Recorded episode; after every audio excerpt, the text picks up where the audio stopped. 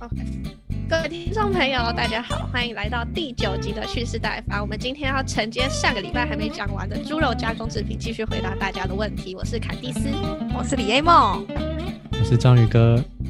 因为上个礼拜有回答了香香肠相关的加工制品的问题，那如果还没去听的话，可以先去听那一集。那我们就事不宜迟，进入贡丸还有加工制品的第一题吧。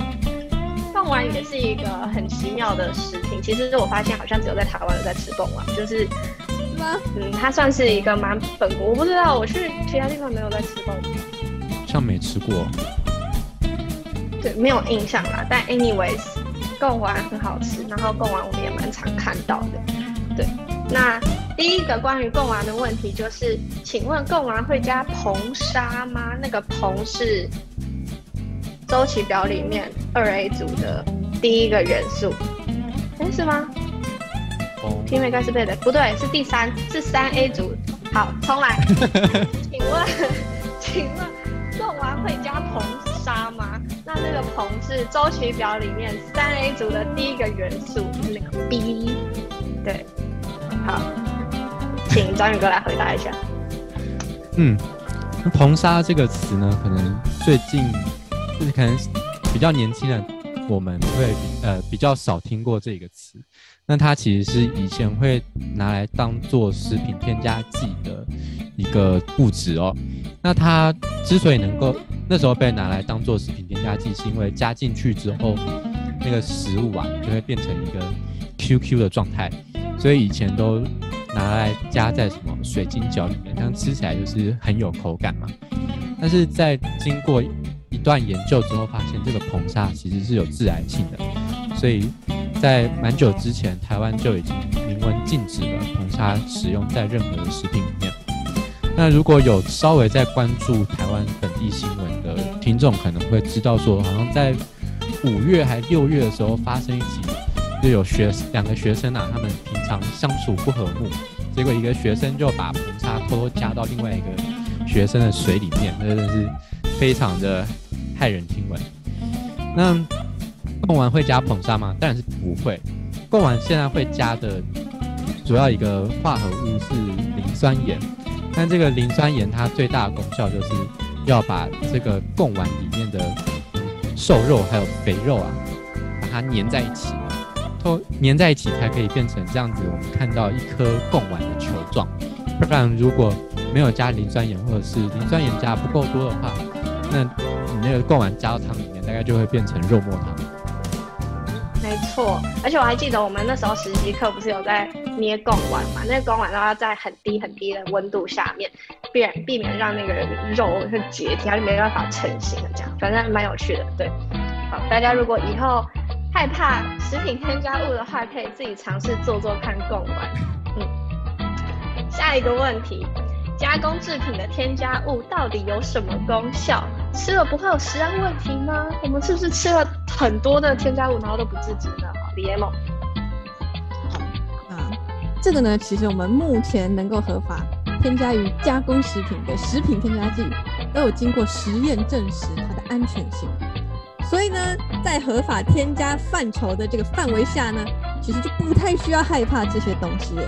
那不过呢，我们这边建议大家哈，其实。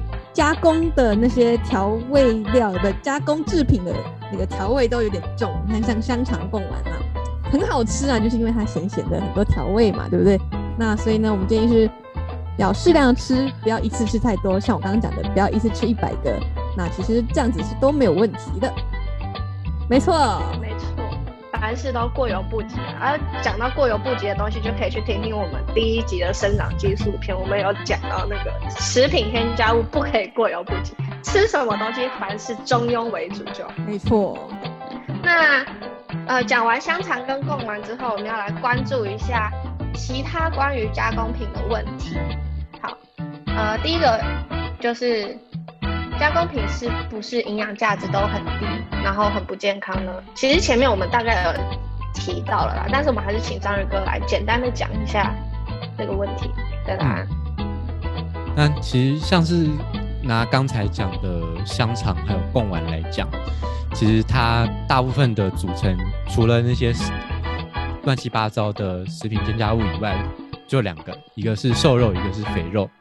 那通常为了口感呢，这些加工食品里面添加的肥肉或者是油脂的部分啊，都会非常非常的多，就是肥到一个你不太敢想象的境界。就是加了那么多之后，我们才会觉得它很好吃。所以其实这些东西都蛮油的。但是如果你不介意你吃到那么多油的话，其实它剩下部分都是蛋白质。所以就要看你去怎么定义，你你吃到的食物是不是营养价值很低？如果你不 care 吃到油，那没差。像我就我就还好。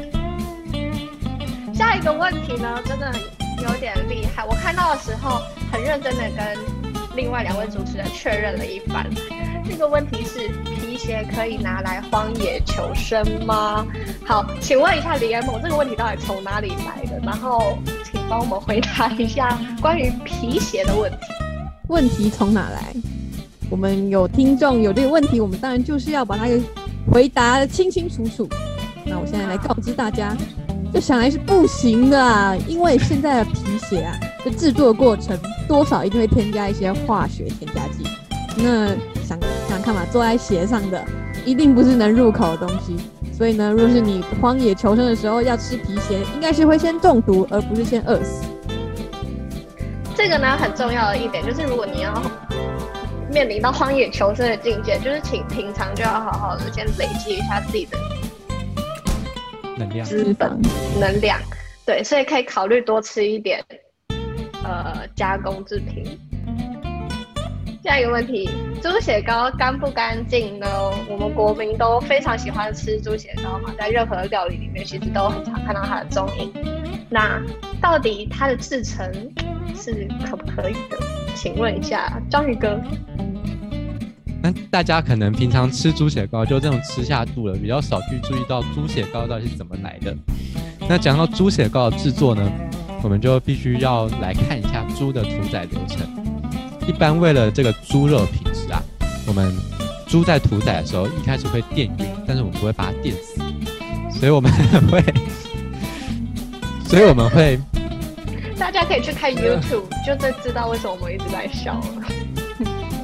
所以我们会，对，所以我们会在那个猪在电晕的时候，确保它的心脏没有被电停掉。那在心脏维持跳动的状况下，我们会进行放血。那那个猪呢，它就会挂在一个大钩子上面吊起来，然后那个血就会流流流流干，流流干净之后，这个猪肉里面没有血，它的品质就会比较好。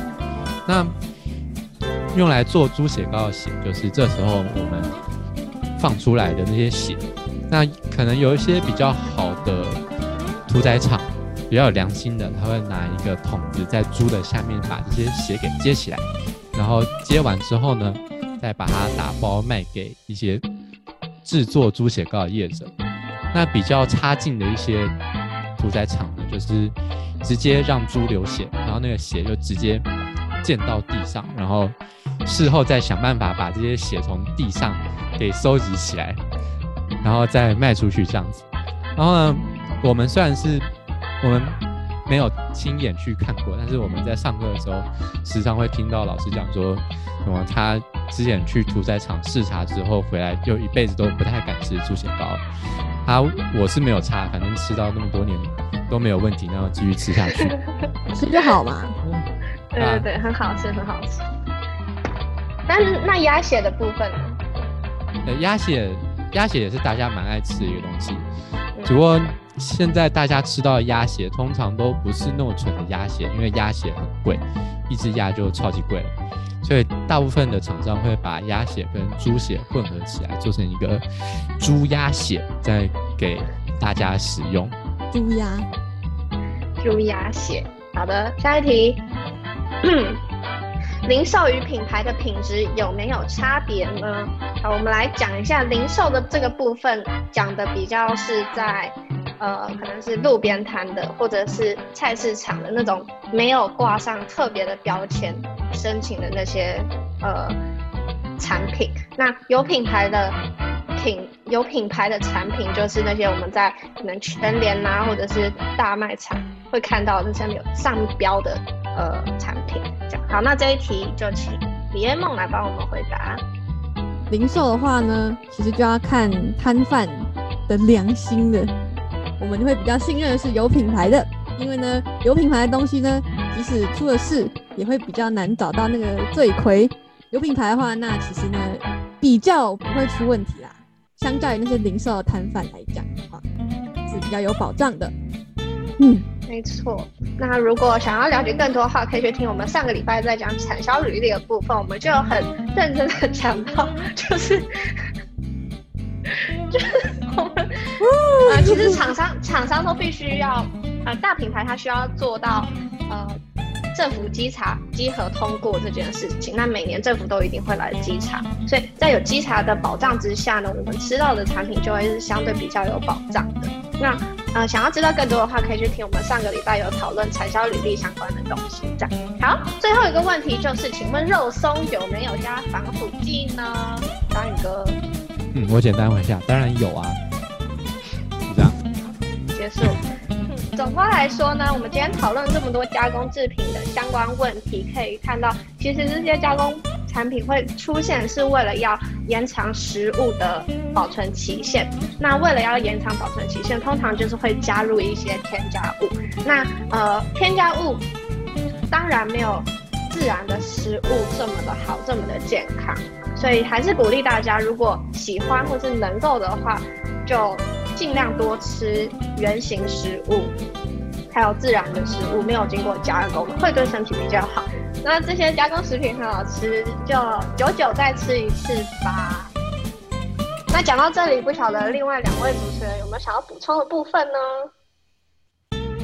香肠好吃，嗯，虽然香肠好吃，但它调味真的是有点重，所以可能有心血管疾病的人不要多吃，然后。如果要保护好自己的味蕾，导致哎，不要让自己在将来会尝不出其他食物的味道的话，最好也少吃一点。好，那以上就是我们这个礼拜为大家回答所有猪肉相关制品的问题。那我们接下来就来预告下个礼拜要讲什么主题吧。我们前几天在。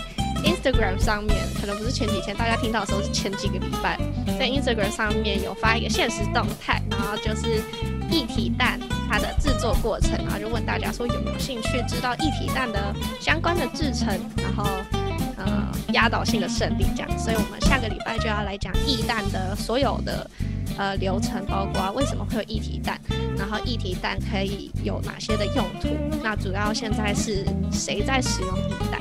那一蛋。呃，跟一般的鸡蛋又有什么不一样？